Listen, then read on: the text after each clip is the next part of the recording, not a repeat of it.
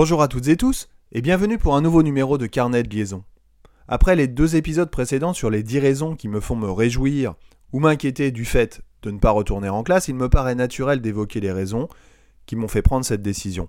Décision difficile, contre-intuitive, impensable même il y a encore quelques années, tant mon attachement à l'éducation et au service public était fort. J'ai pris cette décision au cœur de l'hiver dernier quand mon corps et mon esprit ont refusé de continuer. Trop de souffrance.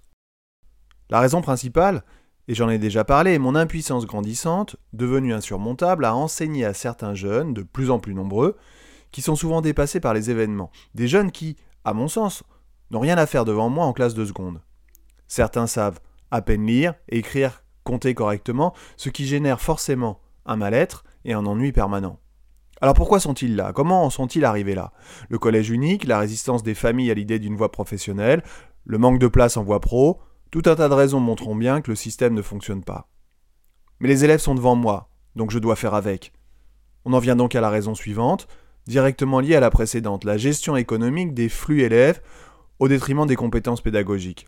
Ainsi, tout le monde avance, quel que soit le niveau de compétence. Et puisque ces élèves sont arrivés au lycée, que très peu de familles veulent entendre parler du doublement ou de la voie pro, et qu'en plus, les élèves de lycée ne sont plus prioritaires sur ceux venant du collège, on ne peut pas faire autrement que de les envoyer jusqu'au bac. Et le bac, ils l'auront. 100% bac, nous y sommes presque. Mais donnons-le à tout le monde alors, pourquoi pas? Mais arrêtons alors de vouloir faire croire le contraire.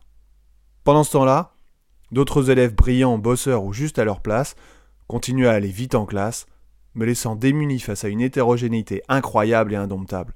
Je ne peux pas gérer tout le monde. M'occuper des plus en difficulté, donner à manger aux plus habiles, je dois faire des choix et c'est insupportable.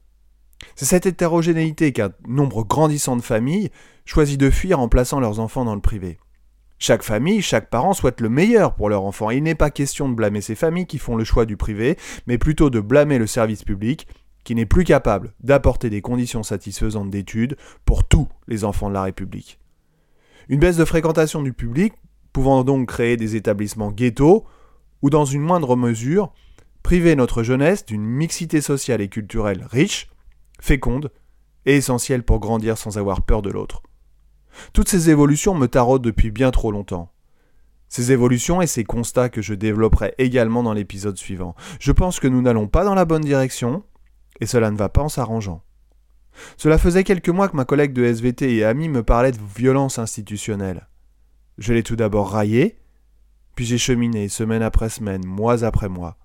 Enfin, j'ai pris ma décision. Ma fille m'a dit il y a quelques jours, Papa, tu as beau avoir des grosses journées, le soir tu ne râles plus, tu ne t'énerves plus, et tu as le sourire. S'il fallait choisir une seule raison d'avoir pris cette décision, alors c'est bien celle-ci. Si vous aimez cette émission, n'hésitez pas à évaluer, commenter ou partager à partir du player ou sur votre plateforme préférée. Je vous dis à bientôt, et d'ici là, portez-vous bien.